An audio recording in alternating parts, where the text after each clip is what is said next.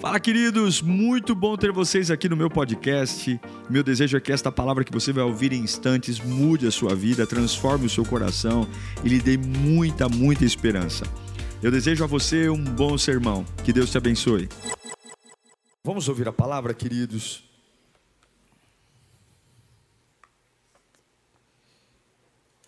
Deus me deu uma palavra ontem à noite e eu fiquei digerindo-a. Eu quero que você abra a sua Bíblia em Gênesis capítulo 13. Gênesis 13, nós vamos ler um pouquinho, viu? Alguns versículos aqui, mas é importante a leitura.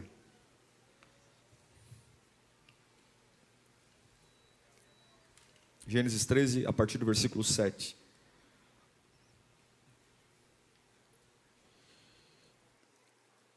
Eu acredito que se você está vivo é porque Deus ainda não acabou com você. Não acabou sua vida. E acredito de verdade no livre-arbítrio, no direito que Deus nos deu de fazer escolhas, de decidir. E todo direito é acompanhado por um dever. Eu tenho o direito de escolher e o dever de arcar com as minhas escolhas. Você escolheu estar aqui nesta manhã. E essa escolha te dará um destino. Não adianta a gente reclamar do destino, a gente precisa começar a olhar as escolhas. As escolhas selam o destino. Se você está num momento muito legal na sua vida, é muito provável que você tenha escolhido bem. E se você está num momento ruim na sua vida, é muito provável que você tenha escolhido mal. As escolhas selam o destino. Saber escolher é um grande desafio. E eu vou falar hoje quatro princípios, rapidamente, de como fazer escolhas que abençoam o teu futuro. Quatro princípios. Se você nunca esquecer disso, a sua vida será uma bênção. Se você lembrar, são coisas simples. Quatro critérios para se fazer uma escolha, seja qual for em qualquer área da vida. Vamos lá, Gênesis 13, versículo 7, diz assim: Por isso surgiu uma desavença entre os pastores dos rebanhos de Abraão e os de Ló. E nessa época os cananeus e os fariseus habitavam aquela terra. Então Abraão disse a Ló: Não haja desavença entre mim e você, ou entre os seus pastores e os meus, afinal somos irmãos. Aí está aí está a terra, aí está a terra inteira diante de você. Vamos nos separar. Se você separar-nos, se você for para a esquerda, irei para a direita, se for para a direita, irei para a esquerda. Olhou então Ló e viu todo o vale do Jordão, todo ele bem irrigado, até Zoar, ah, era como um jardim do Senhor, como a terra do Egito. Isso se deu antes que o Senhor destruir Sodoma e Gomorra.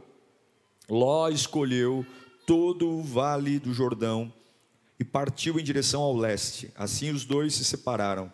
Abraão ficou com, na terra de Canaã, mas Ló mudou seu acampamento para o lugar próximo a Sodoma, entre as cidades do vale.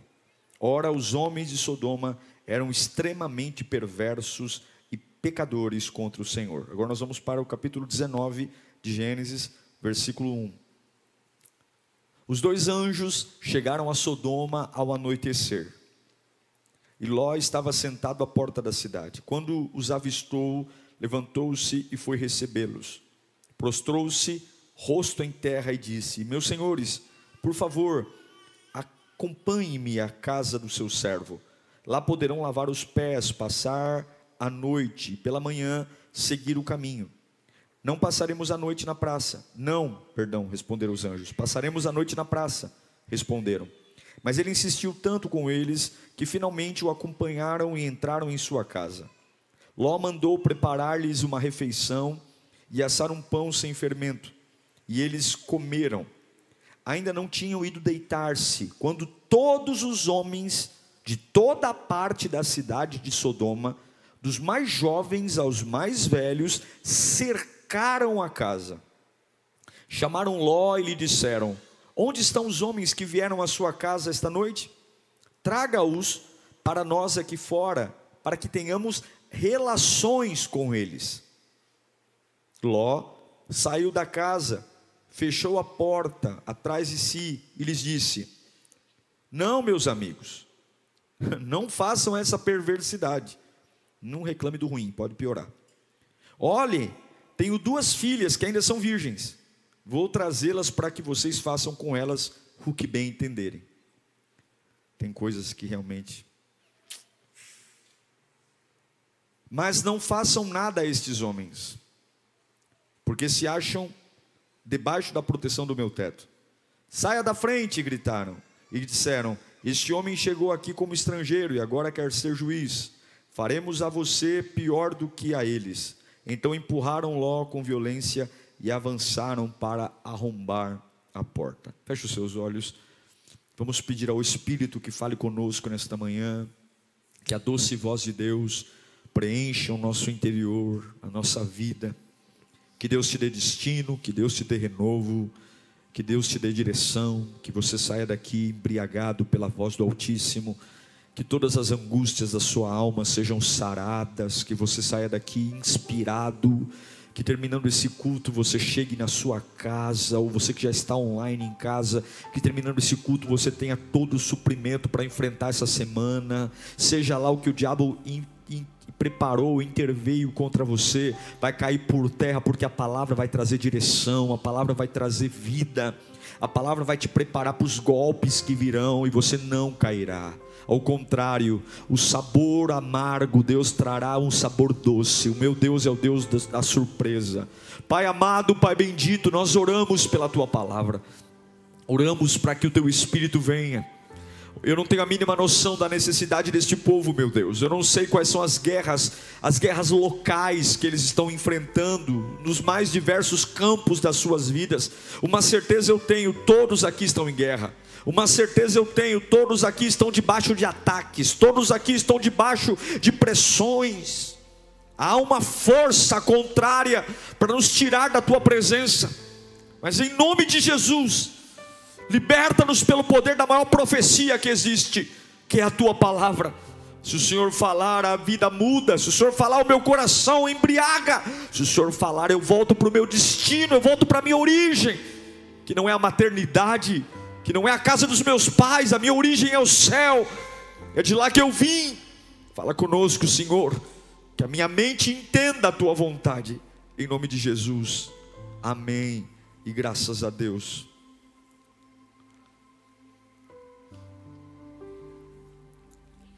Esse texto que lemos de Gênesis, ele fala de escolhas, decisões, situações importantes na nossa vida. Todos os dias a gente faz escolhas, desde a roupa que vamos usar, desde do horário das nossas refeições, o que vamos comer. Tá ótimo, obrigado. O que vamos comer, o que vamos vestir. tudo está relacionado no campo das decisões. Você decide todos os dias, desde decisões simples a decisões complexas, como por exemplo com quem você vai se casar, ou com quem você vai namorar, ou onde você vai trabalhar, o que carreira profissional você vai seguir. A verdade é que você sempre decide, bem ou mal você sempre decide. E à luz desse texto que li a vocês, a gente pode observar alguns critérios fundamentais para a gente decidir direito. A gente decidir de uma forma que não prejudique o nosso destino. A vida não é um ensaio. Você errou, você errou. Não dá para treinar você vive. O dia de hoje compromete tudo. Dependendo do que você fizer hoje, você pode destruir a sua segunda-feira. Dependendo do que você fizer hoje, você pode acabar para sempre o seu casamento. E tem coisas, irmãos, que lamentavelmente são irreparáveis. Quando a gente lê essa história de Jó, de Ló e Abraão, Abraão e Ló, a gente vê duas pessoas que tomam decisões diferentes, mas tomam decisões, e o destino delas é selado de forma oposta. A vida de Abraão vai para um lado e a vida de Ló vai para outro. É o sobrinho e o tio. E eu queria falar com você sobre quatro critérios para você tomar boas decisões. Seja qual for a estrada da sua vida. Alguns aqui têm pressa, outros têm medo. Alguns aqui dizendo, pastor, eu preciso decidir, eu preciso decidir essa semana, é tudo ou nada, essa semana eu vou decidir. E tem outros dizendo, não, pastor, eu estou morrendo de medo, porque eu sei que eu estou atrasado. Seja qual for o instinto que você esteja, o sentimento que você esteja, você tem que ter quatro coisas na sua cabeça quando for tomar uma decisão. Da mais simples a uma roupa, a um horário de alimentação, ao que comer, a um casamento, a um namoro, ao noivado, ao emprego, a uma carreira, a primeira decisão, o primeiro critério para uma decisão, que nós vamos ver aqui na vida de Ló e Abraão, é o critério ético. Diga comigo, ético.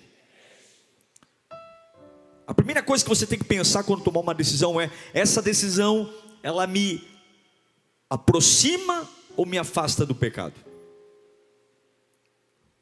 Esse é o primeiro item para tomar uma decisão. Isso me aproxima ou me afasta do pecado? Quando Ló e Abraão vão se separar, Ló olhou a campina do Jordão, ele viu planícies férteis, paradisíacas, ao lado de Sodoma e Gomorra. Era bonito, era agradável, era fértil, daria menos trabalho, mas estava ao lado do pecado, ao, ao lado de um povo detestável porque toda aproximação movida apenas pelos olhos, pela cobiça dos olhos, vai destruir você. Quando você decide apenas pelo olhar, quando você vê paixões pelo olhar, decisões pelo olhar, o olhar é a, é a janela do corpo, é os olhos eles fazem o coração bater mais forte. Os olhos, mas a Bíblia nunca nos ensinou a andar por vistas, muito pelo contrário, a fé é o firme fundamento das coisas que não se veem. Deus nunca diz para você andar pelo que vê, Deus nunca diz para você se empolgar com o que vê, nem para o belo e nem para o mortal, porque tem muitas coisas amargas de se ver, ruins de se ver que Deus está nisso, e tem muitas coisas lindas de se ver que o diabo está nisso. Não se esqueça que a árvore ou o fruto mais suculento aos olhos no Éden era o fruto proibido. O fruto mais lindo, mais suculento, era o fruto que não podia comer. Quando Ló viu a planície do Jordão, eles tinham que se separar, e Abraão fala para Ló assim: ó, se você for para a direita, eu vou para a esquerda, se você for para a esquerda, eu vou para a direita. Ló, ele decidiu pelos olhos. Está lá no versículo 10 do capítulo 13 que lemos. Então Ló viu todo o vale do Jordão, bem irrigado até zoar, como jardim do Senhor, como terra do Egito. E isso se deu antes de destruir Sodoma e Gomorra. A aproximação, a decisão de Ló foi uma decisão baseada nos olhos. Cuidado, gente. Tanta gente falida porque decidiu pelos olhos, tanta gente amargurada porque decidiu pelos olhos, tanta viúva de homem vivo porque decidiu pelos olhos, tanta gente que se empolga com cartaz, com, com acenos, se empolga com o físico, com o corpo, se empolga com o carro. Como é que uma pessoa quer, como é que todo impostor faz? Como que os maiores golpes de dinheiro acontecem quando ele ganha você pelos olhos? Pega toda a pirâmide aí que você viu no Brasil e no mundo. Ele marca reuniões. O camarada entra de Ferrari dentro do, do prédio. Ele mostra pessoas para dar depoimento de mansões, depoimento de carros importados. E você está sentado ali vendo toda aquela riqueza, aquele luxo, aquele glamour. E você está dizendo: Meu Deus, eu também posso. E os olhos vão te mostrando. E você fecha os olhos para aquilo que não quer ver. Cuidado, cuidado. Quando você olha para uma pessoa e fala: Ela é linda, ela é maravilhosa Cuidado! Não é se é bonito ou é feio, é para onde isso está me levando. Não é se é bonito ou feio, é melhor um banguelo de Jesus do que um cheio de dente do capeta. É melhor um pobretão de Jesus do que um rico de Satanás. Está entendendo ou não?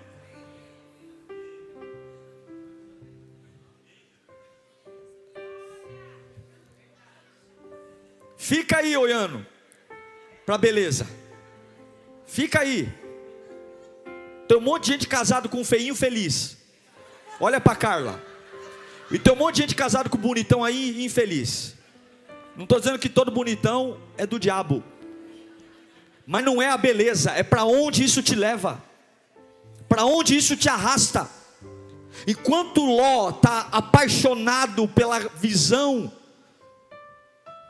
a Bíblia diz em Gênesis 13, 12, que Abraão ficou na terra de Canaã mas Ló mudou-se para o acampamento próximo. Sabe o que significa? Ele não foi direto para o pecado, mas ele ficou próximo. É aquela aproximação gradual. Essa decisão que você está tomando está te fazendo orar mais ou orar menos? Busca mais ou busca menos? Ir mais para a igreja ou menos para a igreja? Você tem mais vontade de ler a Bíblia ou menos vontade de ler a Bíblia? Você está cantando com mais paixão ou está cantando parecendo um zumbi? Você vem para a igreja e quer obedecer mais, quer servir mais, ou começa a bocejar e dormir no meio do culto? Foi só começar a namorar com essa praga que agora tu não consegue ouvir palavra, tu não consegue vir para a igreja, é um parto, tomava banho três horas antes do culto, agora dez minutos para o culto começar e tu está pensando se vou ou não vou. Em nome de Jesus Cristo, decida se algo se te aproxima ou não do pecado. Esse é o primeiro critério. Enquanto Abraão se aproximava de Deus, mesmo aos olhos humanos, tendo feito a pior escolha, Abraão escolheu a pior escolha diante dos homens. A terra que Abraão escolheu era pior, mas essa terra pior o fez se aproximar de Deus. Essa terra pior o levou para a intimidade com Deus.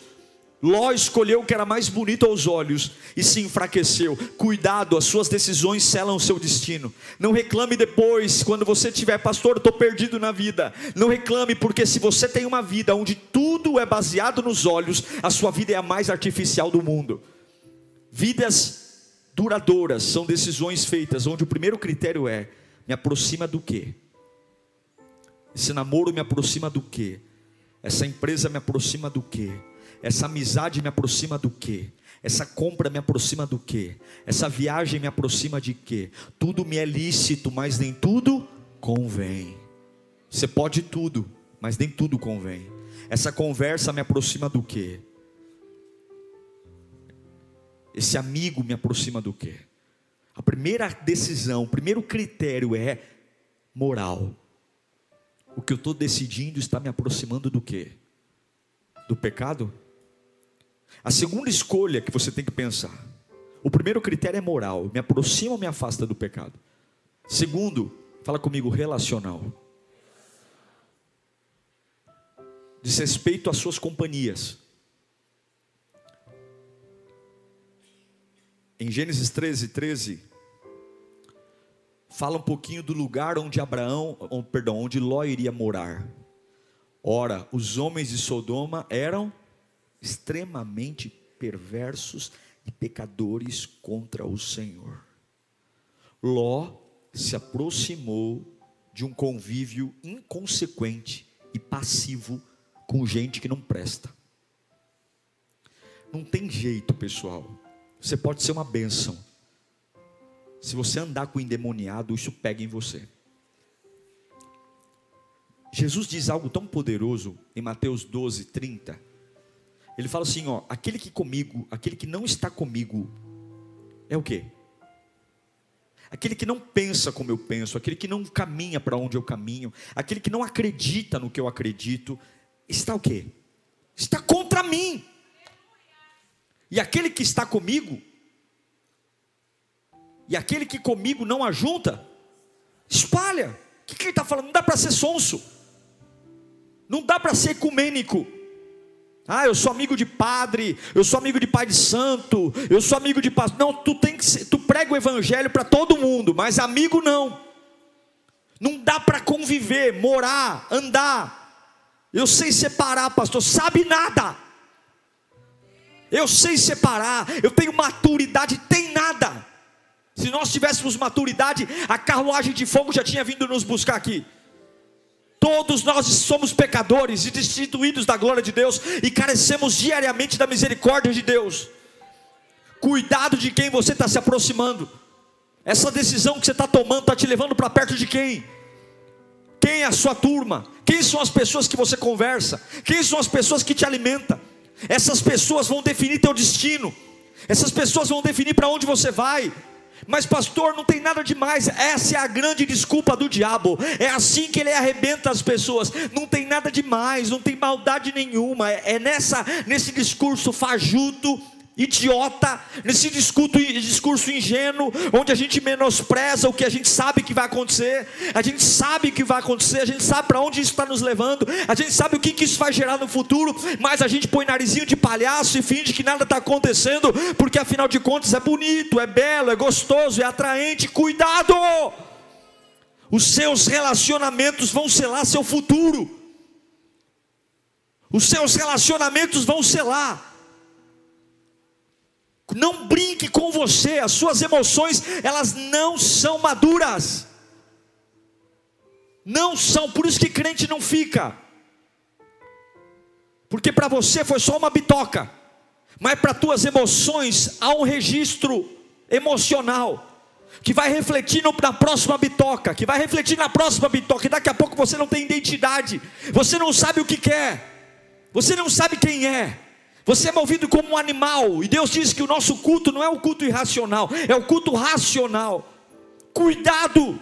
Enquanto isso, enquanto Ló se aproximava de um povo perverso, Abraão estava conversando com Melquisedeque. Enquanto Ló estava se reunindo com um povo é, perverso, iníquo, inconsequente, os anjos visitavam Abraão. Quem visita você? Onde você vai? Isso é tão importante, irmãos, porque o que eu mais escuto são pessoas desgostosas com as suas vidas. Ah, minha vida, minha vida, minha vida, e a gente fecha os olhos para as nossas escolhas. Evangelho é renúncia, evangelho é abrir mão, evangelho não é política. Evangelho é monarquia, não existe democracia no evangelho. Você não serve um presidente, você serve um rei. Tá entendendo? No reino de Deus não é democracia, não é o que a maioria quer, e a voz do povo não é a voz de Deus. Você serve um rei, e o que pega é a vontade do rei, não é a vontade do povo. Democracia é a vontade do povo. O Brasil é uma democracia, mas o céu não é democracia, o céu é monarquia. Lá existe um rei sentado no trono, e o que o rei mandar e o rei decide, eu faço, eu não discuto, eu não negocio, eu não voto. Então, em nome de Jesus Cristo, arruma as tuas amizades Cuidado com as casas que você frequenta. E cuidado com quem frequenta a tua casa. Eu não tenho nada contra culto no lar, mas na minha casa só entra quem eu conheço. Não põe o pé. Amigo de amigo não é meu amigo. Fica abrindo tua casa para qualquer um. Fica deixando teus amigos levarem os amigos deles faz festa no salão do prédio, aluga um buffet, mas tua casa não. Tua casa é o lugar onde Deus te renova. Tua casa é o lugar quando você trabalha o dia inteiro e deita, e os trabalhos de Deus começam à noite, porque o dia para Deus não começa quando o sol nasce, o dia para Deus começa quando o sol se põe. E aí você leva a gente para tua casa que você não conhece, e de boa intenção o inferno está lotado. Quer pregar o evangelho? Traz para a igreja, não é para casa não. Ah, mas eles partiam pão de casa em casa, diz os celulares. Eles partiam, partiu pão de casa em casa porque não tinha igreja. Só tinha judeu nas igrejas. Hoje que mais tem é a igreja. Quer evangelizar? Traz para a igreja. Ou evangeliza na calçada, ou evangeliza no ponto de ônibus, ou evangeliza no metrô, mas na tua casa não. Mas eu vou trazer para morar, pastor. Para de ser tonto. Tua casa é o lugar onde Deus te trata. Tua casa é o lugar, eu vou dizer para você, eu quero ter guerra em qualquer lugar, menos na minha casa. Porque minha casa é o lugar que eu me recomponho, minha casa é o lugar que eu renovo as minhas forças, minha casa é o lugar que eu sou tratado, minha casa é o lugar que eu passo o remédio nas minhas feridas, minha casa é o lugar onde eu, eu deito e durmo, digo aqui eu estou seguro. A minha casa não é a igreja, é a minha casa, é o meu lar. Antes da igreja nascer, Deus fez família, antes da igreja nascer, Deus fez casa. Comece, para de ser carente, para de ser uma pessoa carente, para de ser uma pessoa ingênua, vai namorar, para de levar namorado que você não conhece para dentro de casa. Pare! Você que é pai, mãe, separado, pare de levar namorado para dentro de casa. Você quer ter o direito de recomeçar? Recomece. Mas no shopping, fora, em casa não. Proteja o teu lar. Enquanto Ló estava se abrindo para o Sodoma e Gomorra, Abraão era Melquisedeque. Abraão era anjos. Primeiro critério moral para decidir: me afasta ou me aproxima do pecado. Segundo, relacional. Me envolve com boas ou más companhias. Terceiro critério, espiritual. Fala comigo, espiritual. Essa decisão me torna mais sensível ou insensível a Deus? Lá no versículo 14, é, 19 de, de, de Gênesis, capítulo 14, vers... capítulo 19, versículo 14, diz assim: Então Ló foi falar com os seus genros, se liga, se liga aqui na história. Estou meio gíria hoje, né? Se liga, se liga, meu. Então Ló foi falar com os seus genros, os quais iam casar-se com suas filhas, e lhes disse: Deus já tinha dito que ia destruir Sodoma e Gomorra. Saiam imediatamente deste lugar, porque o Senhor está prestes a destruir a cidade. Mas pensaram que ele estava. O homem dizendo: Olha a moral do sogro, hein? Gente, vamos embora. Vai tudo destruir. E o genro dizendo: Que piada. Não tem moral nenhuma esse Ló, hein? Vamos lá, próximo. Ao raiar do dia, os anjos insistiram com Ló, dizendo: Depressa, leve daqui sua mulher, suas duas filhas, ou vocês serão mortos quando a cidade for castigada. E tendo ele hesitado, os homens agarraram pela mão como também a mulher e suas duas filhas, e os tiraram dali à força, e os deixaram fora da cidade, porque o Senhor teve misericórdia deles. Gente, a família de Ló se tornou insensível à voz de Deus. O anjo teve que segurar no braço e arrancar, para não serem mortos. Se tornaram tardios, indolentes, a voz de Deus, a decisão que você está tomando, você está se tornando mais espiritual ou menos? Mais teimoso ou mais flexível? Mais bem resolvido ou mais crítico? Tudo critica, tudo questiona. Será que Deus existe? Será que é bom estar na igreja? Deus está falando, meu, eu estou voltando. Eu estou voltando, eu vou buscar minha noiva, e você está lá em crise interna. Por quê? Porque suas decisões te afastam de Deus.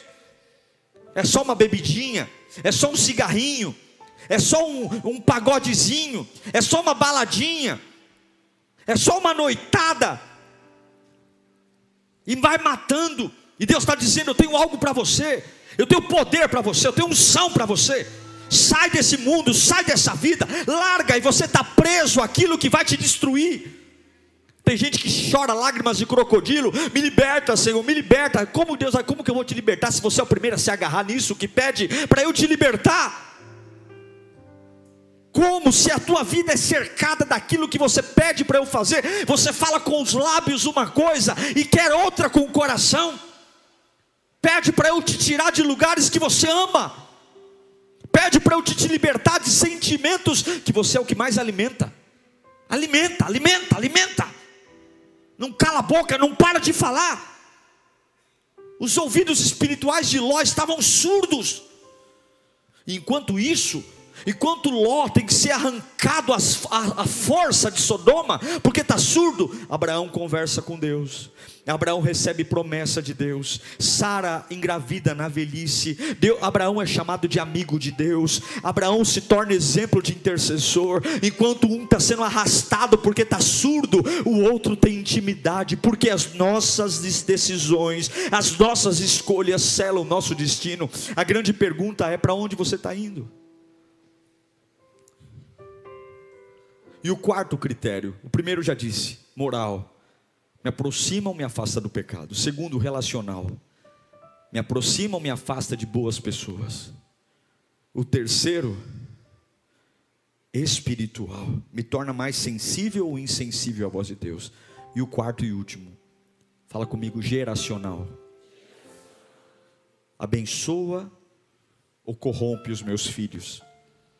As minhas decisões abençoam ou destroem o futuro da minha geração. A forma como eu vivo abençoa ou corrompe. Olha o que aconteceu com o Ló, gente. Gênesis 19, 36. Assim as duas filhas de Ló engravidaram. Que legal, né? Não é bonito isso, gente? Não é legal de ler um negócio desse? Assim as duas filhas de Ló engravidaram do próprio pai. A mais velha, continua o texto, teve um filho dele o nome de. Você já deve ter ouvido sobre os moabitas nas pregações, sim ou não? Foram amigos ou inimigos do povo de Deus? Inimigos. E este é o pai dos moabitas até, até hoje. A mais nova teve um filho e deu-lhe o nome de Bename. E este é o pai dos Amonitas. Já ouviu falar dos Moabitas e Amonitas em pregações? Quando os Amonitas vieram, as decisões de Ló fizeram ele ter sexo, fazer sexo com as suas filhas. E desta relação impura nasceram dois povos amaldiçoados, que durante toda a história humana brigou contra o povo de Deus as minhas decisões estão fazendo o que com os meus filhos? Com a minha geração? Mas eu não tenho filho, pastor, mas vai ter. E não ache que o estilo de vida que você está tendo hoje já não vai influenciar nos teus filhos. Pastor, mas eu já fiz muito erro. E meus filhos hoje não querem vir para a igreja por minha causa, mas tu está vivo ainda. Tu pode colocar a tua vida no eixo. Tu pode te dar exemplo para eles. Em nome de Jesus, não destrua as tuas gerações. Em Gênesis 19, 26, a mulher de Ló olhou para trás e transformou o quê? Uma coluna de sal. Gente, as filhas de Ló embriagaram o pai dele para terem relações com o pai. As filhas. Enquanto isso, enquanto Ló estava deitando-se com as filhas, vendo a mulher se transformar numa estátua de sal. Em Gênesis 21, 1 e 2, a Bíblia diz que o Senhor foi bondoso com Sara, como lhe dissera, e fez por ela o que prometera. Sara engravidou e deu um filho a Abraão em sua velhice, na época fixada por Deus em sua promessa. Enquanto um estava gerando um povo maldito, Abraão estava gerando uma nação santa, povo adquirido por Deus. Quem você está gerando? As suas decisões hoje estão abençoando ou maldizendo os teus filhos? o seu jeito de viver, as suas escolhas, a sua perseverança. Fala, pastor, mas eu estou cansado. Sirva a Deus apaixonado, cansado mesmo. Não carregue o sangue dos teus filhos nas mãos. Não carregue, não deixe que a vida te dê alguma desculpa de você dizer, ah, estou nem aí, não. Lá mais para frente a gente vê, mais para frente nada. Hoje eu vou tomar decisões que não vão comprometer o futuro dos meus filhos. Hoje eu vou me levantar, meus filhos vão ter exemplo. Eu não sei o que eles vão fazer da vida, mas quando ele olhar para a mãe dele, para o pai dele, ele vai dizer que há um caminho aberto para avivamento, para poder, para unção. Eu vou ser modelo. Eu não sei se ele vai seguir ou não. Ele tem o livre-arbítrio dele, mas eu sei de uma coisa: eu não vou vou comprometer que o óleo fresco desça na cabeça deles. Eu não vou impedir, eu não vou trazer maldição para os meus netos, eu não vou trazer maldição para minha família. Abraão e Ló eram ricos, Abraão e Ló eram homens distintos, Abraão e Ló eram homens poderosos, Abraão e Ló eram homens, temente, homens tementes a Deus, mas a decisão fez ambos tomarem destinos opostos. E a minha pergunta é: para onde estão voltados os teus olhos? A minha pergunta é: para quem a sua decisão está te empurrando? Cuidado com as escolhas que você faz hoje, elas vão gerar reflexos em você amanhã. E ainda que você tenha errado a vida inteira, ainda que você tenha feito bobagem a vida inteira, se Deus não te recolheu ainda, é porque é possível virar esse jogo. É possível dizer a partir de hoje, eu vou ter esses quatro critérios na minha vida. Qualquer decisão, desde uma compra de carro, uma compra de terreno, a uma roupa que eu vou usar, a uma empresa que eu vou trabalhar, a uma foto que eu vou tirar, a uma conversa que eu vou ter. Quatro critérios: moral, me aproxima ou me afasta do pecado. Segundo critério, qual é? Relacional, me aproxima ou me afasta de más pessoas. Terceiro critério, espiritual me dá mais sensibilidade ou insensibilidade a Deus? E quatro critérios geracional: abençoa ou amaldiçoa meus filhos. Se você tomar esses quatro critérios para tudo que for fazer, a sua casa será bendita. Sua casa será bendita. Não brinque com o seu futuro, gente. Você piscou e está mais velho. Você sabe quantos anos você tem hoje? Não precisa responder. Já reparou? Quantos anos você tem hoje? Passou rápido ou não passou?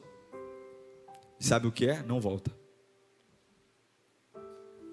Se você teve uma boa vida, parabéns para você. Se você não teve uma boa vida, eu só lamento, porque não tem como voltar.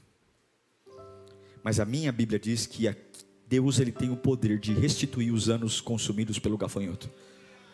Deus não tem como fazer mudar o que aconteceu, mas Ele tem como compensar com os anos que te restam aquilo que você não teve e fazer dos próximos anos os anos mais importantes e lindos da sua vida. E para Deus não é a quantidade de tempo, é a intensidade do tempo.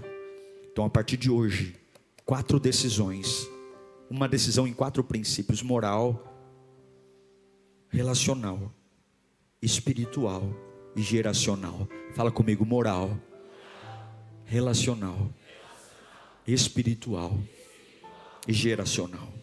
De novo, moral, relacional, espiritual e geracional. Qualquer coisa que você vai fazer, se não passar nesse critério, não faça. Não faça. Tem que me aproximar de Deus e não do pecado. Tem que me aproximar de gente boa e não gente má. Tem que fortalecer minha intimidade com Deus e não esfriar-me. E tem que abençoar minha geração. Tem que abençoar minha geração. Tem que me abençoar. E vou dizer uma coisa para você: casa de crente não tem cerveja.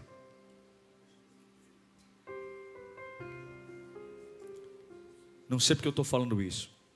Casa de crente não tem cerveja. Casa de crente não tem cigarro. Casa de crente não tem gato, net. Não tem desbloqueador de canal. Casa de crente não tem palavrão. Casa de crente, a gente consegue ser o que é o tempo todo. Casa de crente, se alguma chegar uma visita inesperada, eu não tenho problema em receber ninguém na minha casa, eu não preciso ensaiar a conversa. E não preciso dizer para meu filho, olha, hoje tem visita, hein? Fala diferente, hein? A gente pode ser o que é. Casa de crente, a gente pode ser o que a gente é. Porque a gente está acostumado a decidir de forma moral, a gente está acostumado a decidir de forma relacional, espiritual e geracional. Casa de crente é casa que tem boas decisões. Aí você fala, pô, pastor, a minha casa não tem. Então se converta. Se converta. Eu diria para você que não tem nenhum problema beber. Mas infelizmente a bebida hoje ela foi destruída, deturpada. Quando você comunica uma bebida, você não comunica um gosto, você comunica um vício. E se você tem um vício, joga ele fora. Joga ele fora. Tome decisões. Teu filho está vendo você.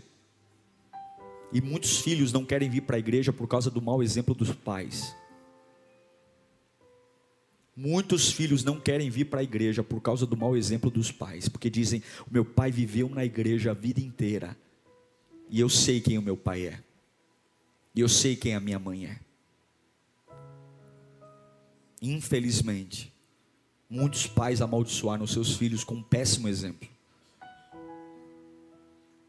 Não adianta você esconder a bebida do pastor, do teu líder, esconder o cigarro do pastor, do teu líder. Você tem que esconder ou tem que não deixar o teu filho ver. Porque a gente faz postura para os de fora. A gente põe a máscara preocupado com os de fora e mata os de dentro. A gente quer se fazer de bom para os de fora. E os de dentro a gente não tem pudor e mostra nossas feridas, nossas vísceras. E mata a nossa geração. Se você tiver que escolher, seja ruim para os de fora, mas seja uma bênção para os de dentro da tua casa. Seja uma bênção. Em nome de Jesus, que a gente pare de falar palavrão a partir de hoje. Que quem fuma, joga o cigarro no lixo hoje. Jesus vai te dar força para vencer esse vício. Porque além de te matar, consumir teu dinheiro, ainda está destruindo tua comunhão com Deus. Que Jesus te dê força hoje para você jogar essa bebida fora. Pastor, eu não consigo ver sem. Consegue, consegue, consegue, consegue. Eu não consigo viver sem Jesus Cristo. Hoje é uma manhã de decisão. E nós vamos escolher direito, porque eu vou ter o um melhor futuro. Eu vou envelhecer com os meus netos no colo e vou dizer glória a Deus, porque eu não atrapalhei a obra de Deus na vida deles. Eu vou ver meus netos e vou dizer glória a Deus, porque eu fui uma bênção na vida deles. Feche os seus olhos. Cuidado com os olhos. Cuidado com a empolgação dos olhos. Tem muita coisa que é bonita, mas não presta. Tem muita coisa saborosa, mas te mata, te destrói te arruína. Não se empolgue, porque o que vale a pena custa caro, e o que vale a pena vem devagar. Uma criança não nasce de um dia para a noite. Um amor não se fortalece do dia para a noite. Uma libertação não acontece do dia para a noite. Tudo que muda você não é do dia para a noite, é um processo. E cuidado, porque o diabo não gosta de processo. O diabo gosta de instantaneidade. O diabo, o diabo gosta de miojo. Coloca no micro-ondas, três minutos está pronto. Alegria pronta, paz pronta. Alegria não vem pronta, alegria se constrói. Paz não vem pronta, paz se constrói. Intimidade com Deus não vem pronta, intimidade com Deus se constrói. Ah, a fidelidade não vem pronta, se constrói. O diabo não quer construir nada, o diabo constrói sobre areia. Ele faz um sobrado sobre areia, porque ele sabe que o dia da tempestade virá e não há nada pior do que construir algo que cai. Não há nada pior do que lidar com a frustração, não há nada pior do que lidar com a decepção, olhar para a minha vida e dizer: "Meu Deus, tanto trabalho para nada. Meu Deus, tanto esforço para nada, tanta dedicação para nada. Não há nada pior do que olhar para si mesmo e dizer: trabalhei, trabalhei, trabalhei, para quê? Para nada. Esse sentimento destrói, esse sentimento arrebenta, esse sentimento nos tira a vontade de viver, esse sentimento nos joga para baixo, porque ele sabe: eu vou dar tudo para ele, mas ele vai construir sobre a areia, ele vai construir sobre a areia, e quando o vento soprar, o que ele vai sentir vai destruí-lo, a frustração, a decepção, e Jesus está dizendo: calma, calma, escolha uma rocha boa boa, calma, não se empolga com os olhos, não. Olha a tua volta, olha onde está indo essa decisão, olha o que está fazendo você fazer, olha a conversa que você está tendo, olha a escolha que você está fazendo, olha esse palavreado. Você nunca foi de falar assim, você nunca foi de tratar minha obra assim, você nunca teve esse coração que está tendo. Presta atenção, presta atenção nas pessoas que você está convivendo, olha o nível dessas pessoas, olha o fruto da vida delas, tudo podre, tudo gente torta, tudo gente arrebentada. Você não enxerga, não, que você está se perdendo. Você não enxerga, não, que está morando do lado de Sodoma e há um imã te trazendo. Olha, cuidado,